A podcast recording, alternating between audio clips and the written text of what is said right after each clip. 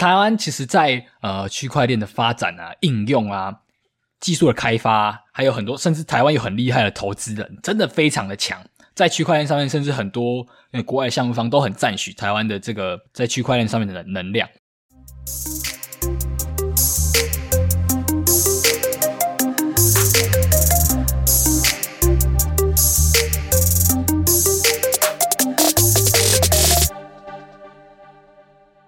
欢迎收听本周的区块链大小事，每周带你轻松聊区块链上有趣的事。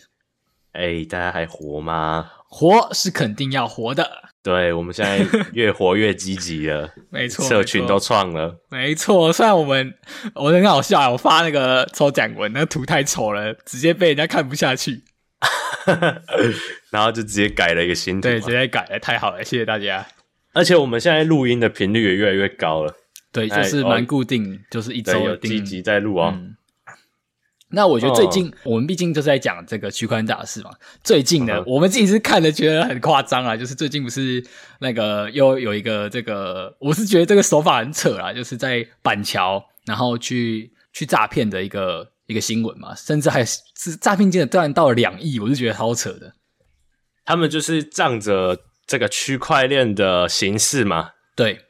去跟大家讲说，而且他们还有实体店，是不是？对，他们还创了一个实体店，我是认为这个超夸张的，胆子大。而且就是就像我我以我们来看的话，你就是我们就稍微接触，嗯、我们就觉得这一副超骗的啊，但居然还会有被骗，就知道其实这个技术，这个技术刚起来的时候，它的整个模糊跟那种资讯不对等，一直到现在其实已经多久了？现在已经二零二三年嘞，二零零八年就出现区块链这种技术嘞，因为还是。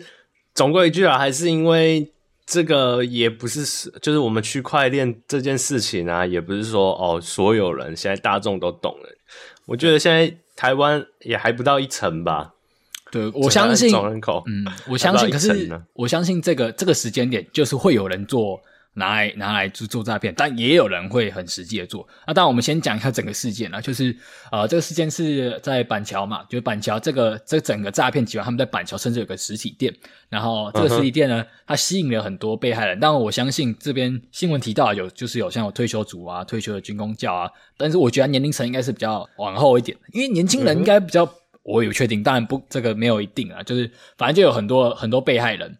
就是他们怎么诈骗呢？就是用这个 USDT，就是在找大家来投资这个 USDT 稳定币嘛。他们甚至还开发一个我自己觉得超夸张的，就是一个像是以前我们储值游戏，就是用 Gash 嘛，那个对，储值 cash 买卡嘛，就是开发一个卡，什么 A A Plus Card，然后上面有各个金额的 USDT，然后让大家去买。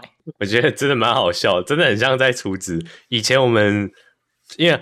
哦，如果我们频道有年轻人的话，可以讲一下，就是现在储值啊，就以前储值没有像现在那么简单，就是可能你 现在还是有啊，现在还是有啊，现在还是还是大家还是蛮习惯去那个超商买的，对啊，因为因为你去超商买，第一个你又不会留下记录，啊，你用信用卡，你会小朋友，你除非你家有有有矿啦，你会被你妈发现那样子啊。哦，因为我现在氪金都直接刷卡 Apple Pay。对啊，但直接刷脸，应该还是很多人在使用。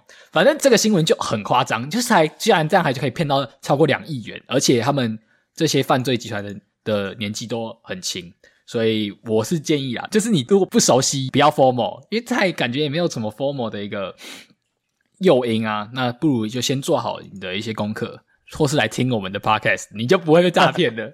没错。而且，只是我觉得他，因为他还敢开实体店呢，因为你开实体店看得到人，你就那个信任感会加倍，你知道吗？对对对。但我觉得也是因为他没有开实体店，所以警察也特别好抓。好 抓是啊，哎、欸，他们真的都超年轻的，真的，我第一次看到这个新闻的时候吓到，我就想说，哇靠，二大二十七岁，大我几岁就。哇，赚了上亿是怎样？对对对，反正重点我们就是强调，就是技术好好的技术呢，就会有好的使用的人，然后跟不好的使用的人。当然，对，我相信好的就会留下来。像是我们讲完这个台湾这个超离谱的这个诈骗嘛，我们就可以同样来讲一下我们这个、嗯、这一次的台湾之光。哦，什么台湾之光？台湾之光跟台湾其实在呃区块链的发展啊、应用啊、技术的开发，还有很多，甚至台湾有很厉害的投资人，真的非常的强。在区块链上面，甚至很多国外项目方都很赞许台湾的这个在区块链上面的能量。那我相信我们、uh -huh. 我们就不一一列举有哪些很厉害的项目，我们就是讲今天的这个大佬，就是我们的 Blockto。哦、oh,，Blockto，我们很久以前也有提过吧？对对对，我们很久以嗯，我也忘记什么集数提了。反正 Blockto 呢，他们就是一个做这种多链啊、跨链的这个钱包嘛，主要是在 Flow 链上。嗯哼。那讲到 Brockton 呢，最重要的就是这这其实很热腾腾的新闻，就是 Brockton 呢在呃这几天呢，他们完成了，诶不是这几天，是昨天哦，二月二十二号完成了 A 轮的投资，那估值到了八千万美金。嗯、Brockton 呢，在这个事情一宣布的时候呢，代币啊，他们代币是 BLT，直接急涨了快要一百趴。然后我跟你讲，讲到 BLT 这个代币呢，又讲到我的心头痛了。怎么了？因为 BLT 呢，它最主要的交易市场呢，以前是在 FTX，那后来 FTX 不爆掉了吗？所以它大部分呢、uh -huh. 都是在去中心化交易所 PancakeSwap，然后还有中心化交易所呢，都是就只有剩下 Gate.io 跟那个抹茶，就这种比较小币的这种交易所。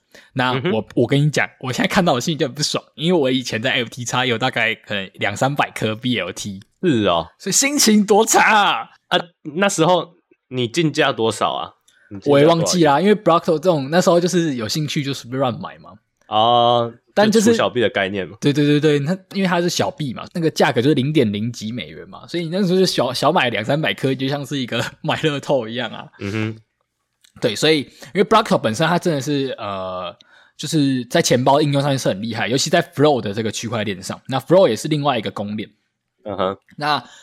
我们这边要强调就是说，其实就延伸回顾刚才的那个诈骗新闻呢，就其实在区块链上也有很认真，在台湾人里面有有很认真这种开发的。嗯，那讲到 Blockto 呢，我们就来讲一下，我觉得这次 Blockto 可以延伸讲到很多新闻。我最想讲的有两个，第一个就是讲到这个，意思是跟 Blockto 这个合作，跟这一次像是他这个 A 轮投资里面的投资者比较大咖的，就是这个 Mark Cuban。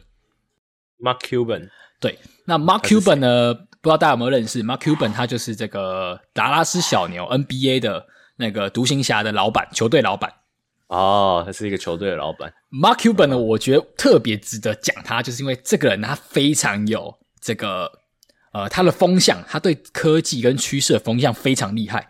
他最早最早呢，他怎么怎么发家致富的？他以前跟我们一样是一个 这个穷库底的这个小伙子，但他是逆袭他的人生啊。嗯哼。他最早最早就是在我们知道，在区块链发展前，就是所谓的科技嘛。那科技就是所谓的这个、嗯、呃互联网。那互联网刚起飞的时候，那时候最屌的就是什么 Google 啊、雅虎啊这种这种大咖嘛。嗯，那他在互联网刚起飞的时候啊，他那时候就有这个 idea，就是那我应该用它来赚钱，所以跟他的好朋友就创了一个呃一个一个新创公司。加上那个新创公司就是呃做的东西其实就是做串流。然后那个时候还没有视频哦，那时候就只是串流，有点像是把 NBA 那时候因为听 NBA 要看电视很麻烦嘛，他就是把它用到网络上，用那种语音的方式去直播 NBA 的这个比赛。哦，那那个时候呢，这个项目非常的火红，大家都认为说哇，这个是这个互联网的未来，甚至就说这是 YouTube 的前身。哦，因为那时候还没有什么人专做串流。对对对，然后那时候 YouTube 甚至还没有还没有完全的起飞，所以呢，uh -huh. 他那个时候呢。就是他创业家嘛，他把这个创起来的时候呢，就吸引到了那时候我刚才说了，那时候科技的大佬雅虎，雅虎那个时候呢，oh, 你知道花了多少钱收购他这个 Broadcast 吗？嗯，多少钱？你猜一下，多少钱？完全没有概念呢，没有概念，对不对？对啊，雅虎花了大概五十七亿美金收购他的 Broadcast，五十七亿啊！对，我跟你讲，被世界上被被全世界认为有史以来最烂的一个投资啊，最烂？为什么说最烂？我我我跟你讲，比较一下，呃，隔年 Google 收购了 YouTube，你知道花了多少钱而已吗？多少钱？Google 收购 YouTube 只花了十六亿美元，差太多了吧？而且现在 Broadcast，而且现在 Broadcast 也没有再继续继续经营嘛。那我想讲的就是。Mark Cuban 很厉害，那我们就不用讲那个那个雅虎后来怎么在科技泡沫烂掉嘛。反正重点就是他、uh. 他拿到这个一大笔巨额，他就是透过这个科技浪潮下，然后就用这个科技就创立了这个这个 Broadcast，然后成功的变现嘛。那我想讲的是说，嗯、现在在区块链上也有很厉害的人，他也是可以这样这么做到。那 Mark Cuban 他其实他已经他本身又是一个很厉害的这个投资大佬。那他很故很著名的故事，其实我我觉得这个故事很很厉害，很很值得讲啊。就是我们刚才不是说到他呃，就是雅虎跟他收购，然后用了高达五七亿美金收购嘛？对。那那个时候呢，Mark Cuban 他其实拿到了一千四百六十万股的雅虎的股票。啊、uh huh. 啊！你要知道那时候雅虎就是科技的大佬嘛，所以那时候的股票非常的火热，就很像是台积电这种等级的火热的股票。嗯哼、uh，huh. 那九十五块哦，一千四百六十万股的股票。那可是他们应该是有一个协议，就是说你不可以，因为毕竟这么大的股份嘛，你不可以瞬间到货，应该是有一个到期前，你可以慢慢的出掉。Uh huh. 那那个时候呢，这个 Mark Cuban 他超屌的，他就设计了，他就是马上去找了这个高盛，高盛就是这个华尔街很有名的一个呃投资公司跟跟证券的公司，那就找他，然后设计了一款这个所谓的价差保护策略，他就去买了，就是他要把他的这个这个九十五块的雅虎呢，就是让他不会赔钱，因为他他要他有一段时间才可以卖出来嘛，嗯哼、uh，huh. 所以呢，他就去设计了这个这个就是去买了。就是十四万六千口的这个选择权 put，然后去卖出了十四万六千口的这个选择权的 call，买的 put 呢在八十五块，那卖的 call 呢在两百零五块。那我们不烧，我们就这边就不要去解释选择权的这些相关的东西啊，你们就知道知道，它实行这两个策略就可以让它这个雅虎的价格，就是它的人入账的价格呢，就固定在八十五到两百零五块之间。嗯哼、uh，huh. 也就是说什么？他一定不会赔钱，然后他赚的钱就这些。当然，这就是时势造英雄啊！因为后来证实什么？因为其实后来雅虎呢，在最高峰的时候呢，科技泡沫前呢，你知道到多少钱吗？多少钱？到两百三十块。哦。那我们刚才说嘛，它的它就锁在八十五到两百零五块嘛，所以它大部分就卖在两百零五块这种这个这个地方，然后就有人开始。嗯有就有新闻开始开始笑他，哇，Mark Cuban 是个傻屌，他只卖到两百零五块，现在雅虎有两百三了，未来一定到五百啊，到八百到一千啊，跟鬼一样。哦，结果后来隔年二零零二年科技泡沫，雅虎剩下十几块，他就一战成名。啊，对，他很有远见呢、啊，对，他很有远见，所以他就直接就是 money、哦、money 就进来了。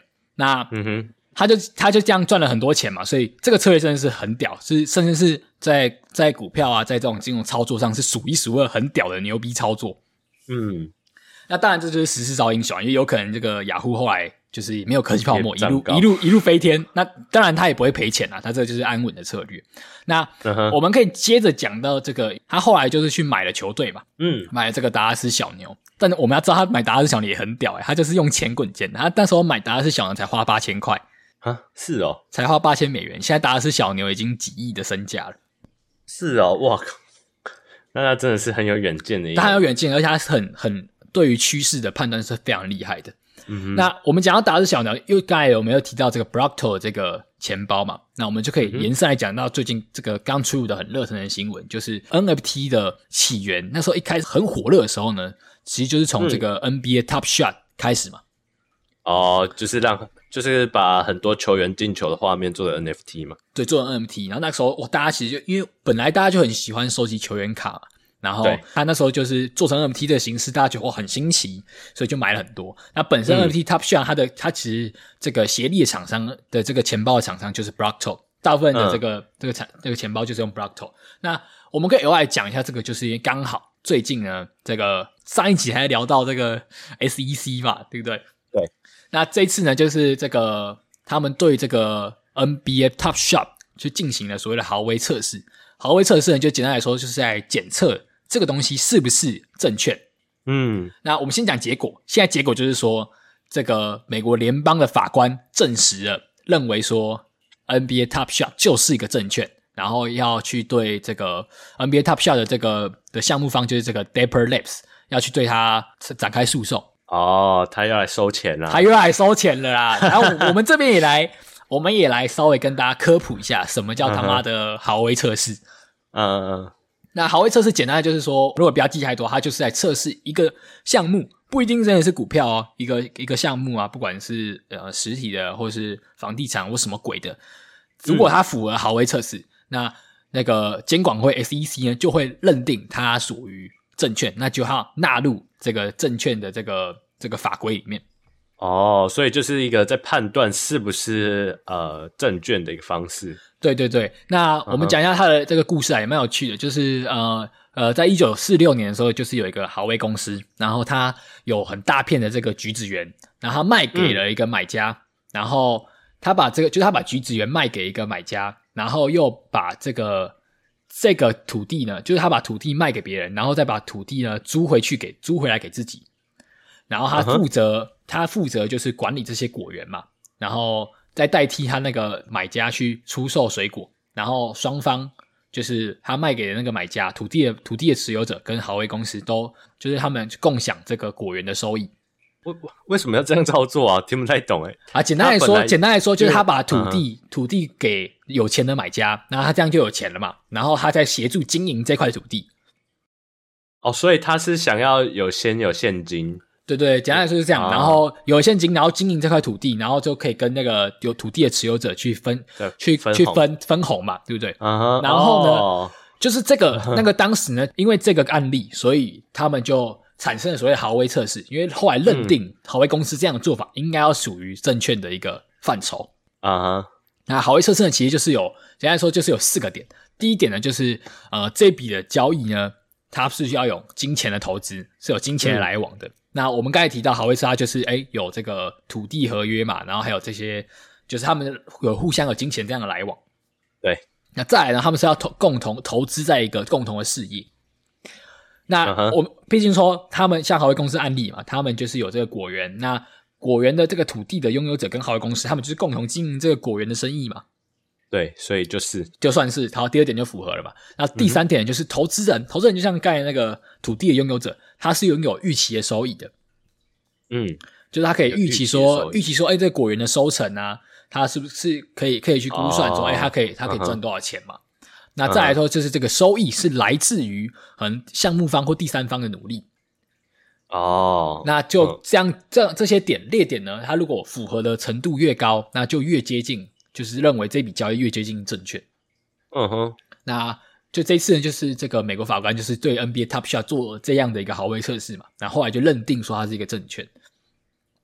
那我觉得，哦、我觉得豪威测试这个是我们之后可能会常见。上一集有聊到啊，如果就未来的这个这个我们说了 SEC 你要干人可以啊，我们希望它有一个完整的一个规范，明确的规范嘛。嗯哼，那如果豪威测试是他们认为的一个。明确规范，我们就可以就是项目方们就可以好好去检检视一下自己是不是啊。如果是的话，呃，如果你在美国，你就是要受这个证券法去归纳哦。对，所以甚至有人有人就把这个豪威测试认为说这是加密货币头上的一把大剑，在阻拦这个发展吗？也不是阻拦啊，就有点像是美国永远是老大的话，他就是一把大剑，他随时就会拿这个豪威测试来来测测看。嗯，对。可是 NBA 的 Top Shot 对，为什么会符合豪威测试啊？呃，他们四点都符合诶、欸、金钱投资、共投事业，我觉得都没问题。投投资人有预期有吗？有预期的收益吗？还是这个我这个我自己不清楚吧，我也不太清楚他最后的解释是什么。呃、然后现在反正就证实他就是认为他是符合的。那因为这个列点，它可以这个这个就是这文，所以还是会有一些模糊的空间嘛。对啊，当然，所以他们现在就是在考打这个诉讼嘛。嗯哼，那要要你去解，要你去解释，哦，那我我哪里犯规嘛？对不对？对啊，收益仅来自他人努力，这个有吗？什么努力？呃，可能努力就是那个他拿到这个球员，假如是拿到科里，这科里又多拿了几分。那这样又变有，这样这样子又变 哦，对吧？对不对？是也有影响啊，对不对？然后，然后拉布朗又突破了那个贾巴的记录，哇靠！拉布朗的卡暴涨之类的、啊。哦，对耶，是也没错啦，就很像在赌博啊、呃。对啊，那好，那撇开 NBA Top Shot 不讲，那我们上次讲的那个 B N 的 B BUSD。BNBUSD，他他，我记得他给的不是不是豪威测试吧？他那时候、哦、他那时候是给什么？呃，我看一下啊、哦，所以还是有另外的测试的方式。对，我不知道这个这个，我我们毕竟不是法规嘛，我也不是什么什么加密货币 律师嘛。哎、欸，可是我们之前就有聊过啊，加密货币未未来应该说最近最大的最大的这个刚需就是就是可以解释或是协助的律师。嗯哼，对啊，没错，后悔没读法律系了，不我我也读不来啦，所以还好。也是啊，这种还这种术业有专攻啦，我们还是。就是讲一下唬烂嘴就好了。对，乖乖当小丑啊。没错，没错。好，那这大概是呃，这个我们从我们再总总结一下，我们就从 Blockto 重点就讲到，就是台湾在新创跟这个区块链的新创是真的很有料的。这个 A 轮投资、嗯、，A 轮投到它前面已经有跑过好几轮的投资，是是真的很屌了。那 Blockto 它在这个这个跨链跟多链操作上是真的很厉害的。嗯，那再来的话就是讲到 Blockto，我们就讲到。一直就是 Blockto 最大的一个投资人 Mark Cuban，Mark Cuban，我真的很认为很很推荐，如果你呃对股票有兴趣，或对创业，或是你就单纯喜欢看那种就是穷小子逆天的的这种传记，很适合去看他的故事，非常的酷。OK，嗯哼，那有如果你又对股票有兴趣，你去看他这个这个这一笔这个呃这笔操作叫做说，甚至有人就直接把这笔操作用 Mark Cuban 的名字来命名，叫做 Mark Cuban 的领口策略。啊，简单来说就是一种价差保护策略。那这个操作是真的很屌的哦。那我们也讲到，又因为 Mark Cuban 本身又是 NBA 的球队老板，那加上这个 b r o c k t o 呢，也是这个 NBA Top Shot 的的主要的一个协助的这种钱包嘛，所以我们又提到了，这是 NBA Top Shot 最近这个又被美国法官用豪威测试认为它符合证券的范畴，所以我们稍微解释一下，豪威测试就是在测杀小。嗯哼。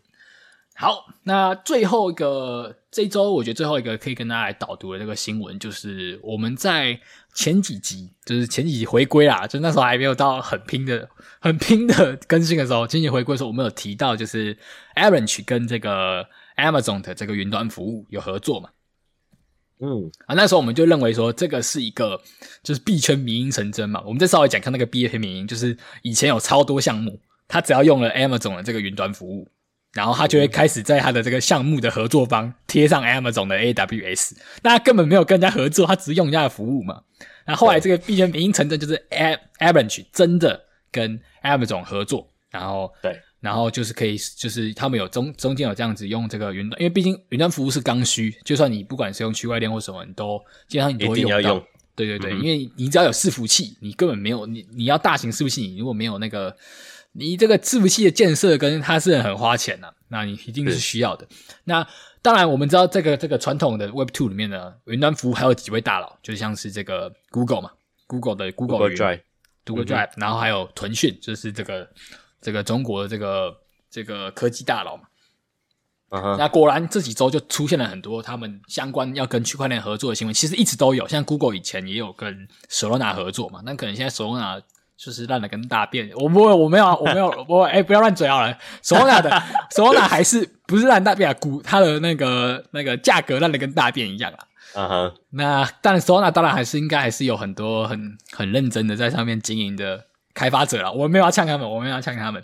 对，重点就是现在 Google Google 呢，它就是在跟就是正式跟 Tezos Tezos 合作，Tezos 也是另外一个区块链。Oh. 那 Tezos 我呃。呃，我觉得算是台湾算是冷门，但是我觉得很值得大家关注的，因为在公益的项目上面，Tezos 是很早很早就已经看到那个以太坊会有以太坊跟比特币会有这个碳排放的这种不环保的问题，所以我们很早就在解决这件事情上。然后 Tezos 在在美国的行行销跟推广啊，他们其实也做得很呃很认真。对啊，比较是走工艺艺术这一块。对艺术，对艺术很多都是在 Tezos 上去做运行的。那反正这一次的合作就是 Tezos 这个公链呢，跟 Google 云展开合作。那和他们合作的方向其实就跟这个 Amazon 跟 Avalanche 的这样的一个合作。对，所以是很值得关注的。那另外一个，我们刚才讲到这个腾讯云嘛，那腾讯云他们的方向就他们也推出了所谓的元宇宙开发平台，然后还有跟就跟 Anchor，然后 Avalanche。然后 Squirrel 跟 Sue 就是这个 Aptos 的另外一个兄弟的，最近正在开发的这个这个新的一个公链。反正重点就是这几个新闻重点就是要讲到，就是说这是区块链它的技术发展其实是一直在有在进行的。那我们也回到我们一开始很强大一个重点，技术就是中立的。那我们、uh. 当然我知道啦，如果如果你是阿姨啊，或者是你是阿伯啊，你就是不懂嘛，然后不懂又看到这种这个哇吸金两亿，我跟你讲，如果我是吸血的，我是吸血的那种，我是那种无脑的白痴记者，我就一定在那个新闻标题下大大的区块链又骗人了，妈的啊！Uh, 对对对，那大家对大家大大家都对这个技术越来越就是有既定印象。但我跟你讲啊，嗯、我说白了啦，你就是你如果视野就是。讲这样，你也没有认真要研究哦，没关系啊，那个钱是你赚不到的，你就继续看。他们对啊，他们也没有想赚吧？对啊，那个那大部分应该也是老了啊。嗯哼，对啊，那大概是大概这几周的这一周啦，这周的新闻啊。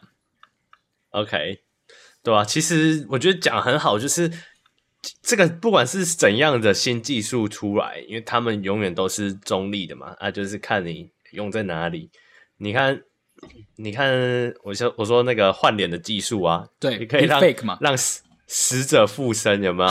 让 让那个生者很感动，可能子女很感动。啊，也可以拿来干坏事嘛，对不对？AV 女优，对啊，对啊，所以这技术真的都是新科技技术出来，真的都是中立的，嗯，就是看人要怎么去使用。没错，但重点重点，我管不管技术怎么样，如果你今天就是呃。狼把 game 干呐，什么都没有要管了，啊，你就单纯单纯的要活着的话，没差，你就玩这个东西，你都不用管，好不好？我们也是很提倡的，这个东西你也不一定要参与啊，对吧，啊？你可以照着你的想法过，啊，对对对，你爽就好。那我们就是我们现在的惯例嘛，我们现在聊一下我们这一周啦，这周爽的事，爽的事情，爽的事情。啊，好，那就是上个上个礼拜我我要讲的时候，不是有提到说哦，其实我有难过的事情。哎，对对对，然后今天难过的事情呢，不怎么难过，就、oh! 就觉得就觉得还还不错。哇，这个拨云见日是不是？也没有拨云见日啊，就是感觉关系比较好了。OK 哦，我听出来了，这感觉是某种感情的纠葛哦。对吧？就是感情的纠葛，反正他不会听这个节目，还是我觉得 呃，那你那我们可以大凑特凑了吗？不用大凑特凑，干嘛凑他？OK，反正我觉得我跟他的关系好像又好了一点。好，感情的事情我们一律建议分手。哎，又没在一起，怎么分手？哦，那就是晕船。坦白讲，比死了还痛苦啊！真的，比死亡还痛苦啊！好，那换我。我觉得我我的应该比较 peace 一点啦。我的话呢，就是我今天早上啊。诶，这这两天，这两天就是这个币圈的那个这个币价，因为我本身还是有在做交易嘛，那币价还是、哦、是不是？我跟你讲，我昨天很不爽啊，我昨天那个碰了两张停损，心里很痛。那我就是，但是因为我已经经历过币圈的这样一个历练了，我心里还是蛮平稳的，但是还是有点小难过。结果今天早上一起来，哦，哦，好爽哦！就是我我设的那个，就是反正就是小确幸啊，设的那个挂的那个挂价单，哇，竟然碰到了，然后反弹起来。哎，这边在证实，我我不是开玩笑，这大家也不要乱学。我我记得我有一次在那个那个 Live to Earn，就是我们现在新的粉钻，一定要去追踪一下。我就在那边发一些很白痴的贴文。对，我在我也是发现动，就那时候比特币是最近啊，就是碰两万五嘛，然后有时候碰两万五，人家就会追高嘛，那两万五就会被打下来。然后那时候我就发一个限动，就说我在币圈观察到，如果你想要追价格，你就把价格设定很奇怪的。哦，就不。可能也不一定会碰到，你也不觉得会碰到。对对对，因为因为像买乐透，因为你在讲我这个是认真的。我们以前在看那个交易的书啊，如果你破一个整数位一块、五块或十块这种的，这种叫做心理整数位嘛。那像比特币两万五，它也是一个很整数的一个比较大的一个位置嘛。那以前呢、啊，我们在交易交易书籍上就会看到，如果你破这个整数位，然后是完整的突破，第一个完整突破就是不要是用。不要用针，就是不要是一个长长的上影线，那个就算是一个完整突破嘛。然后你就可以考虑去呃去做右侧交易，去去进入嘛。但是我在币圈观察到，不是哦，币圈他妈超恶烂的哦，他他每次突破就会搞死你哦。所以，因为币圈大家可能心理心态是一样的。那大家如果看到这边有很大的挂单，那我就会去砸你那里嘛。嗯哼。所以币圈来说，我在币圈我对我我就反其道而行，我就挂一些很鸡巴位置，就是挂什么零点零点九六啊、零点九九啊这种奇怪的机灵位置。然后像我今天早上呢，就是因为我挂了一个鸡巴位置，然后它正在往下戳戳到了，我靠，好爽哦，接到了。所以你都不是挂整数位，对不对？对，如果我要就是提前挂单的话，我就没有挂整数位。哦，okay, 小确幸啊，小确幸。那这是你的偏方，看大家要不要参考。没错。那除了你除了录音之外，你还有没有做什么其他的创作，还是其他的作品？哦，讲到创作的话，就是录音、写作，然后画图，这时候算吧。那当然，现在就出现很多工具是超快的，可以帮你产出很多这种创作啦。对，就我们我们本本频道，应该说我们本说 项目嘛，项目哦、本频道的宗旨就是要要是活着嘛。啊，我觉得创作。对我来说，就是一种活着的对一种输出啦。嗯、就是你有创作，就会觉得哦，我活在这世界上，而且我会影响到一些人，就蛮有活着的感觉。啊，就像你说的，现在有很多东西其实都可以辅助我们人类去做创作嘛。而且不止，呃不只是辅助了啦，很多不管是什么 Chat GPT 或者。我我昨天打开 Notion 啊，然后它自己跳出 AI，甚至甚至我前几天，啊、因为我真的美术太差了，所以我现在很感谢，因为现在我甚至看到有一个那种，就是你可以就是像鬼画符一样画出一个，就小朋友那种随便乱画的，然后它可以丢到那个那个 AI 里面，它会帮你生成一个人模人样的图画。哦，我有看过那个幼稚园有拍过这支影片，OK，然后像这样子的 AI 操作，其实你就讲到重点了，就是。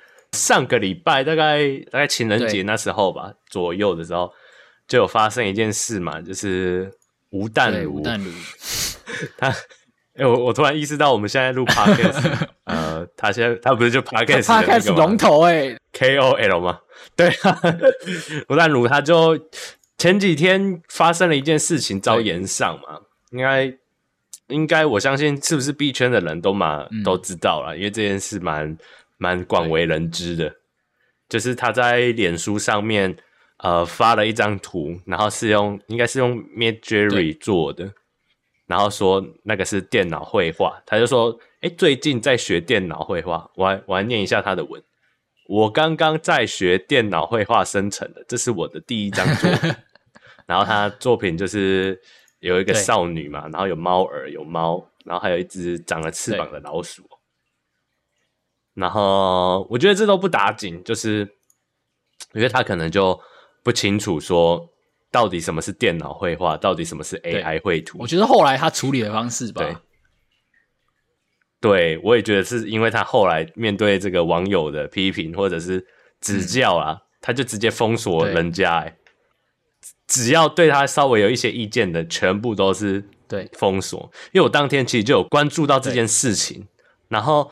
其实我那天还不知道原委哦，对我是我是怎样，你知道？我是看到 KOL，就是网络上有一些 KOL 会写一些时事的评论嘛，那对我就看他写说，呃，什么是电脑绘图，什么是 AI 绘图？然后我那时候看到，我就想说，啊，他为什么要解释这个？有人会搞错吗？然后后来滑滑滑才发现，哦靠，原来是有这件事情。然后我才我才发现说，哦，原来是真的有人不懂。然后。当天我就看到很多的网友就贴出那个按进他粉砖的截图嘛，他就说：“哎、欸，就你已经没办法看到讯息，其实就是意思就是说你被封锁了。”然后这样就持续了一阵子。然后他他被网友呛之后，除了封锁之外，他也有呛回去啊，就说：“哎、你不要对别人的人生有意见啊，不要批评人老人家什么的啊，什么之类的。”然后甚至他又说：“哦，他凡辱骂者有。”请那个律师在收证啊，准备要告了，对吧？我觉得他这样子的态度，就是他不道歉呐、啊，然后也那时候也娟子觉得自己好像是对的，然后就是啊，可能就是因为这样子才会延上对，对对，当然当然，我们提倡活着啊，当然很多人在下面的留言确实是蛮蛮呛的啦，是啊，是是蛮呛的，没错，不过。他最后其实也有道歉，发一个嗯，因为他，他是不是蓝勾勾都不见了吗？对，因为等下蓝勾勾不见，然后脸书被关了，嗯、然后他就他就出来道歉。其实我觉得这件事情还蛮好去探讨，说你觉得啦，就是电脑绘图和 AI 绘图到底是不是可以画上等号的？我们之前我们之前讲的生成艺术，其实有讨论类似的。因为其实我是比较偏向于不等于的啦，因为我还是觉得电脑绘图啊，就是电脑其实就是一个工具嘛，嗯、就很像是你在现实生活中拿到画笔或者是水彩这样子的，它只是在辅助你画出来，但是主要的成分构成还是说是你本人去创造出来的嘛。啊，像 AI 其实就是打几个程式嘛，那个人为操作就比较少。我觉得这个是蛮好去思考的一题啊，大家可以去留言跟我们分享一下。那我们最后来讲一个行动呼吁词，好，反正就是帮我们五星评论，然后有什么真实的，我们就是走一个 real 的，然后更重要的是呢，来追踪我们的新的一个粉砖。那我们最近慢慢的。美宣有来了，我们就慢慢的发文，但是非常线动也蛮有趣的。对，就你就可以看到，哎、欸、Zeno 到底是赚钱还是亏钱？对对，我会在上面靠背靠步的。对，其实你有任何真实的想法都可以跟我们讲，也真实真实。好，那我们本周的区块链大小事就到这边结束喽。那下周继续带大家看看区块链上有趣的事，拜拜。